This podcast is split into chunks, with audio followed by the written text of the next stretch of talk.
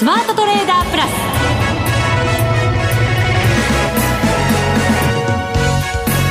全国のリスナーの皆さんこんにちは内田まさです。この時間はザ・スマートトレーダープラスをお送りしていきます。この方にご登場いただきましょう。国際テクニカルアナリスト、福永博之さんです。こんにちは。よろしくお願いします。よろしくお願いいたします。はい、先週、福永さんにお話を伺った時に、はい、早めに戻さないとって言ってね、お話されてましたけれども。早めどころかですね。はい。えー、長引いちゃってますね、本当に。長引いてますね。えー、まあ、ただ、今日はですよ、はい、あの、為替が円高になって、今、106円のミドル。はい。で、この状態の中でも、まあ一応、その日経平均株価は300円以上の反発っていうところですかね。そうですね。はい、陽線でもあります。そうなんですね。はい。あと、ちょっとこう、まあテクニカル的に、えー、まあ買ってる人にとって明るい材料なのは、はい。あの、5日移動平均線を上回ってきたってことですね。日経平均はわずかに。はい。トピックスは上回ってないですよ。日経平均だけ？だけじゃダメ？いやダメっていうのいいいいところだけね 見たい気持ちにもなりますけど。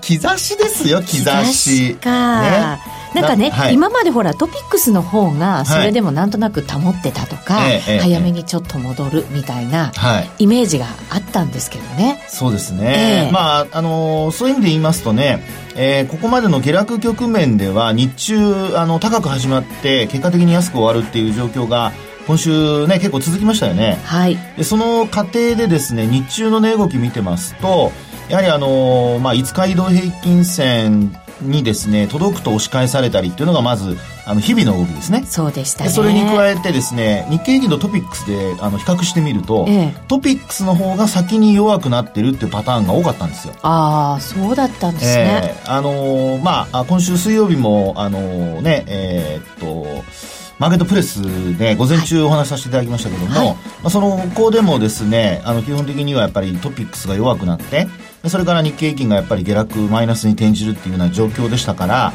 えー、まあ今のところ、その内田さんのね、えー、本当に指摘のように、ちょっとやっぱりまだトピックスが戻ってこないっていうところを見ると、まあ、ぬか喜びで終わっちゃう可能性もという。はい。それもね、ちょっと、あの、後でお話しますけども。そうですね。なので、はい、いいところばかり見ないで、しっかり見ないといけない。明るい話もしましょうよ、内田さん。そういうのもね必要なんですけどね。はい、はい、なので今日はじゃあ明るい話できるだけそうですね。していきたいなと思います、はい、できるだけってそんな探さないとないんですか？福永さんに頑張っていただこうと思います。はい、さあそれでは番組進めていきましょう。この番組を盛り上げていただくのはリスナーの皆様です。プラスになるトレーダーになるために必要なテクニック心構えなどを今日も身につけましょう。どうぞ最後まで番組にお付き合いください。この番組はマネックス証券の提供でお送りしますスマートトレーダー計画。よーいドン。さあ、それではまずは足元のマーケットから振り返っていきましょう。改めて日経平均 21,464円98銭310円81銭高。今日の高値が一時給付につけました21,578円99銭でした。はい。はい。えー、というところでですね、まあ本当にあの、探さないといけないぐらい、あまり、そのいい話題というのはないといえばないんですけど、はい。あの、いい話題の二つ目。二つ目、二、はい、つありましたか？はい。まだありますよ、内田さん、そんな。です5本ぐらいはね、指5本ぐらい数えたいですけどね。はい、頑張りましょう。はい、で、まず二つ目ですけども、はい。あのー、これ、えー、っと、今日、あの、円高ですよね。円高ですね。はい、またなんかちょっとずるっと来ちゃいましたよね。そうなんですね。えー、で、あの、えー、これまではドル安というふうに呼んでいたものを、ちょっと円高というふうに、あの、はい、呼び替えてますけども、はい。まあ、その背景はですね、あの、ドル安っていうふうに呼んでた時には、ユーロドルの動きで、うん、えー、ドルが下落している中で、ユーロ円で見た場合には、はい、円が安かったんですよね。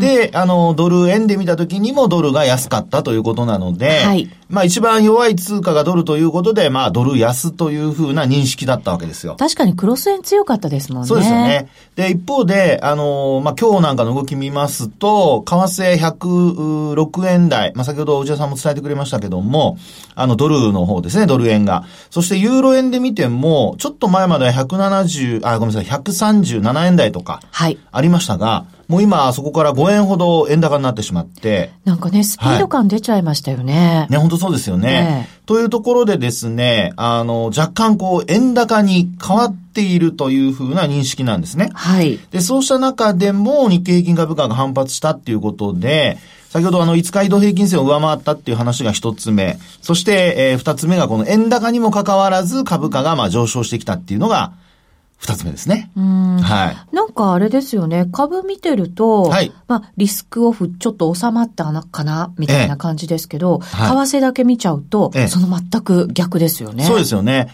で、あの、内田さんがさっきちらっと言いましたけども、あの、話してくれましたけど、やはり、あの、加速してるというかね。はい。あの、108円を割ってからの動きが、あの、すごくスピードがまあ、速くなってしまっていてですね、えー、まあこれまでは本当にあの、1円動くか動かないかっていうのは、レンジの中での値動きだったものがですよ。もう一気にあの、レンジブレイクしてからは、もう106円の、おまあミドルぐらいまで円高に触れると。はい。はい。まあ確かになんか、あの、加減、レンジの加減を下回ってきて、はい、で、そこからは加速するんじゃないかっていう真空地帯って言われてきましたけどね。はい。いや、本当そうなんですよね。えー、で、その真空地帯を、まあやはり予想通りと言ってはなんなんですけども、あのー、まあ、駆け降りてきたっていうんでしょうかね。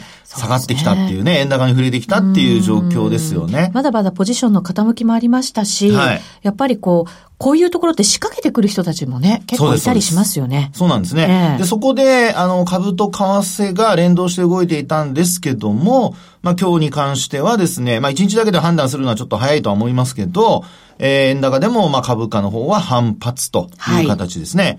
はい、で、三つ目。三つ目、はい。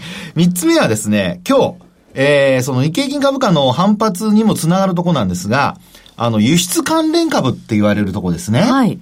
あの、想定為替レートで言えば、まあ、決算発表も、あの、今期、あと1ヶ月ちょっとですので、えー、ほとんど、まあ、円高に触れても影響がなさそうではあるんですよね。はい。まあ、あの、1ヶ月ちょっとですから予約を済ましているとかね。まあ、そういう状況もありますので、円高になっても、あの、業績、今期の業績がいきなりマイナスになるってことはなさそうと。うん、はい。で、そうした中でですね、今日の、その、まあ、業種別、はい。見ていただきますと、えー、下落している業種がなんと、これ逆なんですよ。電気、ガスが。うん。これまではほら、円高になると、燃料費が、はい。あの、まあ、要は、ドル建てで、えー、買ったりしますから、まあ、そう考えますとですね、原油をね、ドル建てで買ったりだとかしてますから、まあ、そう考えますと、円高に触れた方が、あの、プラスに働くので、えー、株価的には買われるというふうに考えがちなんですけど、結果見てみますとですね、今日は電気、ガスが一番安くなっていて。はい。はい。まあもちろんあの、個別のね、いろんな要因あるかもしれませんけども、あとは繊維、それからあと陸運。うん、これも燃料費考えると、あの、トラックだとかね、自動車、まあ、要は、運輸のところで言えば、エネルギー費っていうふうにかん、あの、燃料費って考えますと、はい、どちらかというと円高の方がプラスのはずなんですけどね、えー、内需のところが今お話したようにちょっと弱い。うん、で、あともう一つですね、あのー、えー、まあ、原油価格なんかがやっぱちょっと60ドル割ったりとか。そうですね。はい、昨夜は60ドル乗せてきてましたが、えーね、ちょっとフラフラしてますよね。そうですね。はい、というところで、あのー、まあ、値動き的にはですね、えー、石油、石炭なんていうのもちょっと売られて終えていると。うん。原油の在庫がね、予想ほど増加してなかったよ、みたいなね。ね。それがありましたけど、はい。はい。あの、内田さんの今の話してくれたように、61ドル台にね、えー、もうすでに乗っかってるっていうような状況ではありますけどもね。はい。ただそれでも、やはり、あのー、まあ、今日は売られていると。で、一方で値上がりしているところで見ると、うん、あの、もちろん、あの、上位ではないんですけど、今、あの、輸出関連ってさっきちらっと言いましたけども、はい、例えば輸送用機器だとかですね、それからあと、おまあ、例えばですね、電気機器だとか、うん、あの、電気機器なんていうのを見てみると、あの、プラスの1.69%っていうところで上昇してるんですよね。はい。値上がり率が。で、さらに、あの、第2位なんか見てみると、精密機器になってまして、うん、こちらも2.27%も精密機器上昇してるんですよ。はい。はい。で、こうやって見ていくとですね、あの、まあ、もう今期終わろうとしている中で、ええー、まあ2月に入ってから、あの安値、まあ特にニューヨークダウが崩れて、で、あの日経平均株価も売られてきてですね、えー、まああ、全体相場崩れそうに見えてるんですけど、意外と、あの、業種別で見るとですね、円高で、こう、なんか、あまあ、崩れそうなところが、えー、反発してきていると。でそれに加えて、今お話したように、あの、意外とその上位にですね、えー、今お話した輸出関連株なんかが入ってきている。ちなみに精密機器が2位で、あと電気機器というのが2、4、6、7番目ですね、7位。はい。はい。あと、まあ、為替影響しそうなところで見ると、あと機械なんかもおそらく、あの、影響してくると思うんですけども、これも8位とかになってますね。それってこう、悪材料を織り込んだ、というような見方。いいこと言ってくれるじゃないですか、内田さん。っていうこと？そうそうそう。なので、四つ目。四、つ目。今のでですね、はい、ちょっとなんかあの、謎かけみたいになってきましたけど、はい、四つ目は、えー、その悪材料、要するに円高がですね、うん、これ以上進まないと。例えば106円台で止まるようなことになってくると、はい、意外と急反発も起こりうるのかなというね。でもなんだかまた今日の安値近辺ですよ、ドル円は。いやいや、あの、兆しですよ。兆し。そうか。今日はそういう習慣ですね。いう いいところ探そう習慣で。いいところ探そう日です、今日は。はい。ね。というところでですね、はい、えー、今お話してますように、えー、まあ、為替が円高になっても上がっ、株価はまあ反発ですね。うん、っていうところで、ええー、まあ投資家の心理状態というのを考えますと、はい。ああ、頑張ってくれてるというですね。そうか。そういうちょっと気持ちにさせてくれる。ようやく下げ止まってくれたかなというような感覚は持てるかもしれない。はい、そうですね。はい。で、あともう一つ、あの、五つ目になりますが。はい。はい。これはですね、あのー、まあ、これもあのー、実際に業績があこう、来期の業績が出てみないと、あの、最終的なことは言えませんけど、今期の一応着地見通しで見た、はい。あの、日経平均株価の PER ですね。はい。これが、あの、まあ、12倍台。これはね、ええ。で、直近で見ても、ええ、あの、現役の時でさえもですよ。2013年、えー、まあ、16年ですね。あの、2013年からアベノミクス相場が始まって、2016年の5月にですね、あの、2万トンで952円と高値つけましたよね。その後に、まあ、ブレグジット等で株価下落するんですけど、その時に、やはりあの、業績が、あの、途中減益になる場面がありましたね。で、その時でさえもですね、PR はそこまで落ちてないんですよ。だから本当はね、相場が落ち着いてくれれば、はい、そこに目が行ってもおかしくない。はい。ってことですよね。そうなんですね。数字まで行っちゃってると。そういうことです、そういうことです。はい、で、ですから、まあ、あの、今の為替水準で、仮に、あの、もうこれ以上は売り込むのはちょっと難しいであるとか、うん、あるいはドル円が、あの、これ以上下落するのは、あの、もう、そろそろかなというような、まあ、これあの、後でちょっとあの、えー、テクニカル的な根拠もちょっとお話しますけども、はい、水準とかですね。まあ、そういうのを考えますと、えー、一応まあ、明るい兆し5つ揃うのかなというですね。でも悪い兆しも言わないといけませんよね。そうですね。一応この番組のね。そうそう。はい、性質上。で、悪い兆しで言うとですね。兆しがあるんですか、まだ？いや、兆しというのは兆しです。兆しです、はい。はい。というのはですね、これまでと逆の動きなので悪い兆しなんですよ。逆の動き？はい、うん、逆の現象と言ってもいいかもしれません。現象はい。これまでマーケットって、飽きないどうでした？意外と多くなかったですか？多かったですね。ね、3兆円ずっと超えてましたよね。はい。で、一時4兆円を上回る場面もありましたよね。今日は、はい。3兆円できてないんですね。そうなんですよ。はあ。2兆。ね、9000億円ちょっとですよね。うん。あ、しかも上がってるのに。そう。で、これをですね、あの、どう捉えるかなんですよね。はい。あの、要は、今お話したようないろんな条件を見た場合にですね、えー、これまで、まあ、悪かった話が徐々にこう、良くなってきているという、そういう兆しもあれば、一方でですね、下げる過程の中では、商いが膨らんで、えー、株価は、まあ、マイナスだったと。はい。ところが、上がってくる過程になってくると、商いが逆に減ってる？って考えると、この、あの、反発そのものは、ひょっとしたら、これは二つ目ですけども、はい。買い戻しかもしれないと。うん、一旦のね。はい。売ってた方々の。その通りです。はい。で、これあの、よく言われます、あの、空売り比率と言われるやつですね。はい。東証一部の売買代金に占める空売り比率がですね、まあ、だいたいもう46とか、えー、まあ、過去最高が確か47%台だったかと思うんですけど、まあ、それに近いところまで、えー、ずっと40%を超えて続いていてですね、まあ、それが、あのー、まあ、今日のやつはまだ見てませんけども、えー、ひょっとすると、えー、一旦その、株価的に、あるいは為替的にも106円台の、まあ、前半、それからあとは、PR も12倍台。で、なおかつ、日経平均株価、ちょっとこう売り込めなくなってきた中で、少し買い戻しが入ったところで5日線を上回るっていうような流れになってきますと、はい。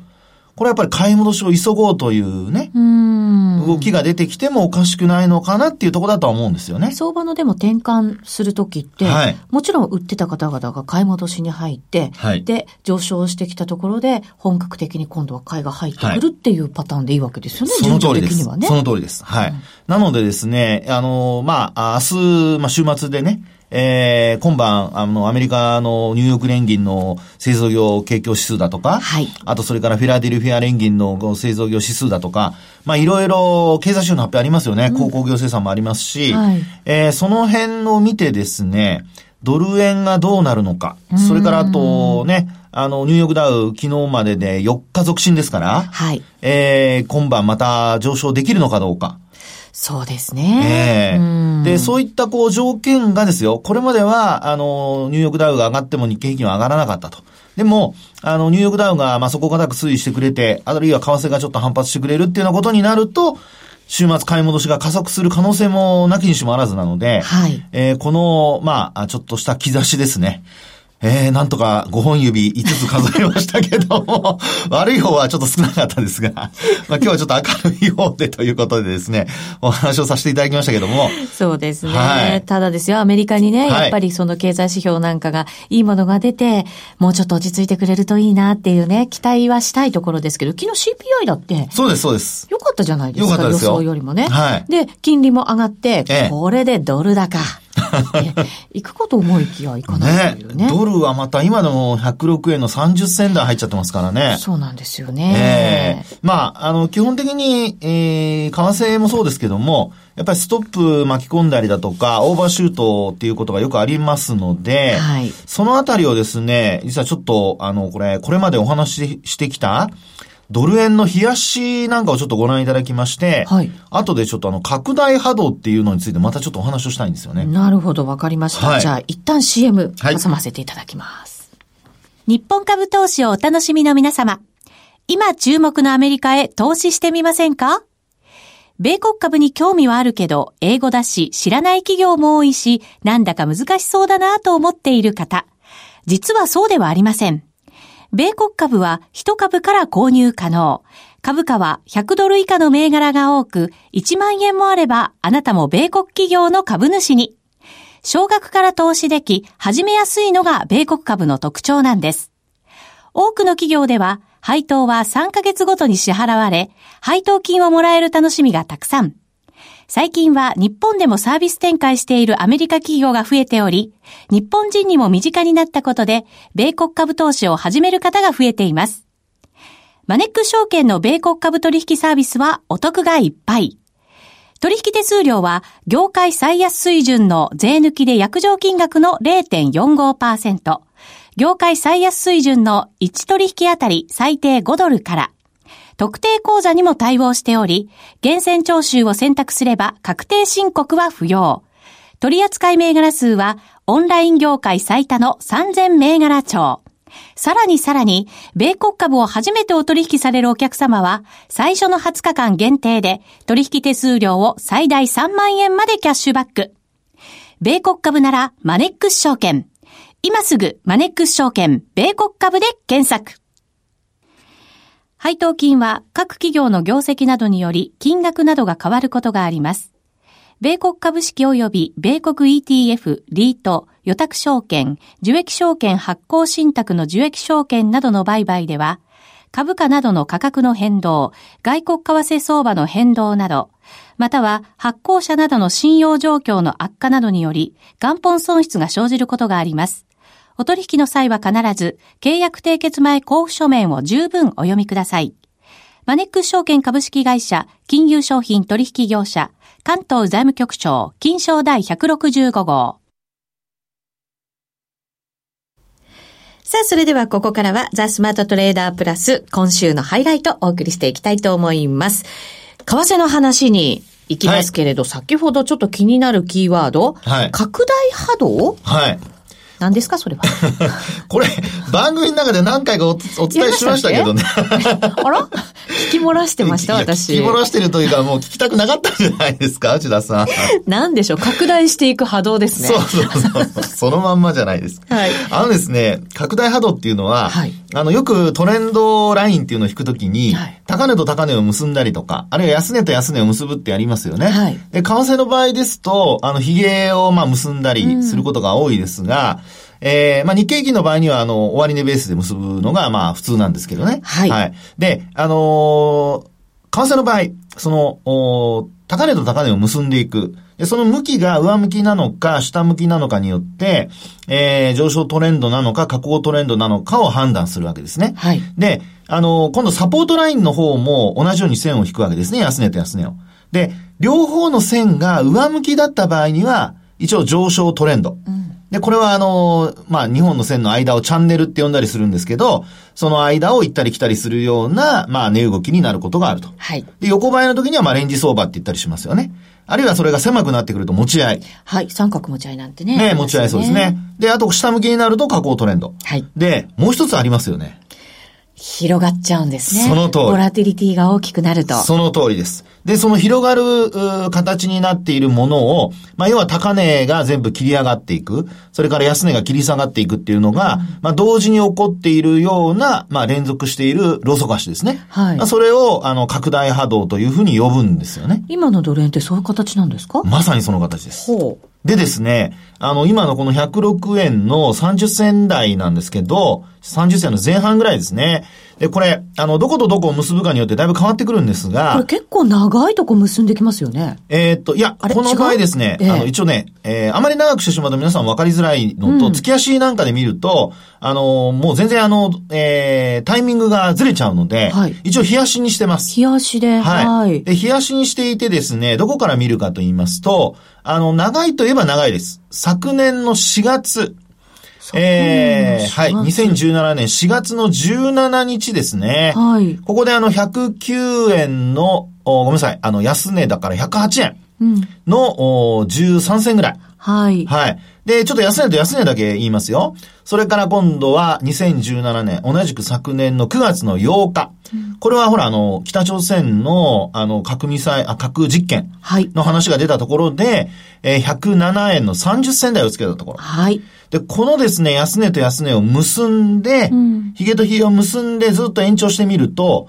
実は今、あの、今日の今の水準がですね、このラインを割り込んだところにあるんですよ。はい。で、一方で高値と高値を結んだ線っていうふうに見てみるとですよ。はい。今度はあの、同じく昨年の5月の11日。5月の11日。はい。ここではあの、114円の30銭台ですね。36銭とかになってます。はい、私のとこでは。はい。で、あともう一つ、えー、見てみると、今度は同じく7月なんですが、11日。うんここで114円の、まあ、49銭とかになってますね。はい。で、この日本の、まあ、高値と高値をですね、結んで延長してみると、えー、その前、まあ、直近で言いますと、去年の11月のですね、うん、6日あたり、これ、線の引き方によっては届いてない人もひょっとしたらいるかもしれませんが、まあ、ここまでですね、えー、ギリギリ、あの、まあ、値段で言うと、価格で言うと、えー、7月の11日の価格を、この、11月の6日の日には抜いてますので、はい。拡大波動は一応その時も続いてたっていうふうに判断できるとは思うんですよね。ああ、本当にちょっとですけどね。え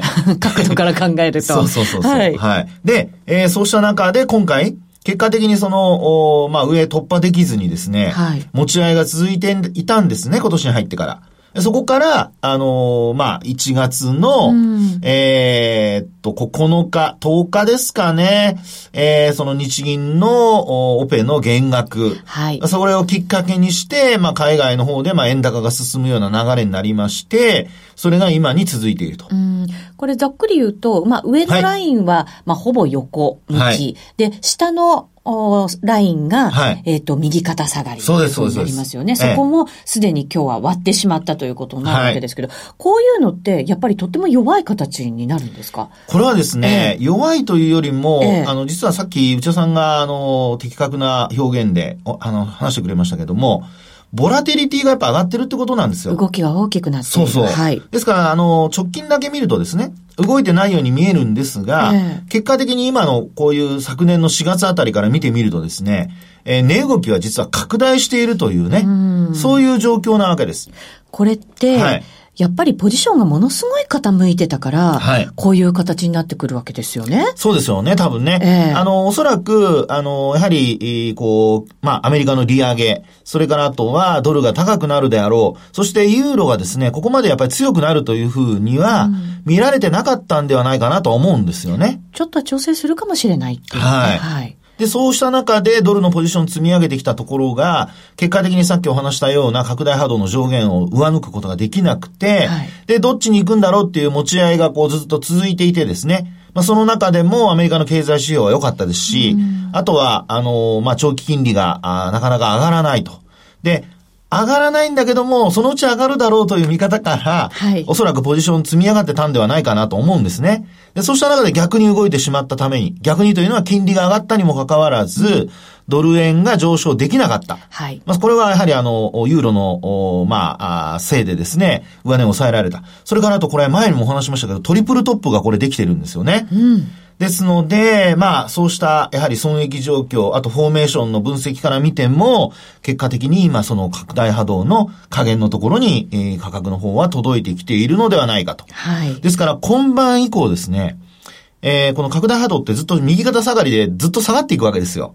はい。ね。ですので、この拡大波動、あの、上の方に抜けられなかったんですけど、下の方に抜けたまま戻せないとなると、これ、拡大波動のその、これまでの、えー、サポートラインになってたて、あの、線がですね、逆に今度上値の抵抗になっちゃう可能性ありますよね。あそうですね。はい。うん、となると、水準が拡大波動だったところが、一段切り下がるっていうことも考えられなくはないので、はい。えー、今日以降に戻せるかどうか。要はこの拡大波動の、まあ、下側の線を上回ってですね、終えることができるかどうか。はい。これが重要なポイントになってくると。で、これがもし、あの、戻しきれない。で、なおかつ、今日さっき株価とね、えー、連動して考えれば、いい兆しは出ているもののですよ。うん、それを打ち消すような、まあ単なるその、さっきお話した買い戻しだけだったと、い、うことになると、またまた売り乗せっていうことも考えられなくはないので、えー、少しこの為替のこの下落が今止まりそうになっている水準まで来てるんですが、しっかり止まることができるかどうかですね。うん。止まりそうな水準にでも来てるわけですか？一旦そこのなんかこう、はい、拡大波動を下回ったわけですよね。ええ、そうです。そ、割り込んだ時って一旦戻そうとする動きっていうのも、はい。ありますよね。その通りです、その通りです。えですので、あの、今晩の、まあ今ちょうどヨーロッパタイム始まってますから、ええ、あの、今晩のニューヨーク終わりのところで、戻せるのかどうかというところをですね、はい、まずは、あの、目先のポイントとして見ていただくといいんではないかなと思いますね。うん、なるほど。はい。そうすると、ポジションがどれぐらい解消されてるのかっていうのもね、そうですね。やっぱりね、大きなポイントになりそうですよね。そうです。ですから、あの、慌ててね、あの、安値で売ってしまわないように、あるいはその戻しのところで担ぎ上げられないように、はい。ね、そこちょっと注意をしていただきたいなと思いますけどね。そうですね。これ、ずっと安値をこう、追って売っていくっていうのもちょっと怖いところまでね、来てるかなと思ったりもするんですね。ね。はい。はい。また来週いろんなお話伺っていきたいと思います。そろそろお別れのお時間です。ここまでのお相手は、福永博之と内田まさみでお送りしました。それでは皆さん、また来週この番組はマネックス証券の提供でお送りしました。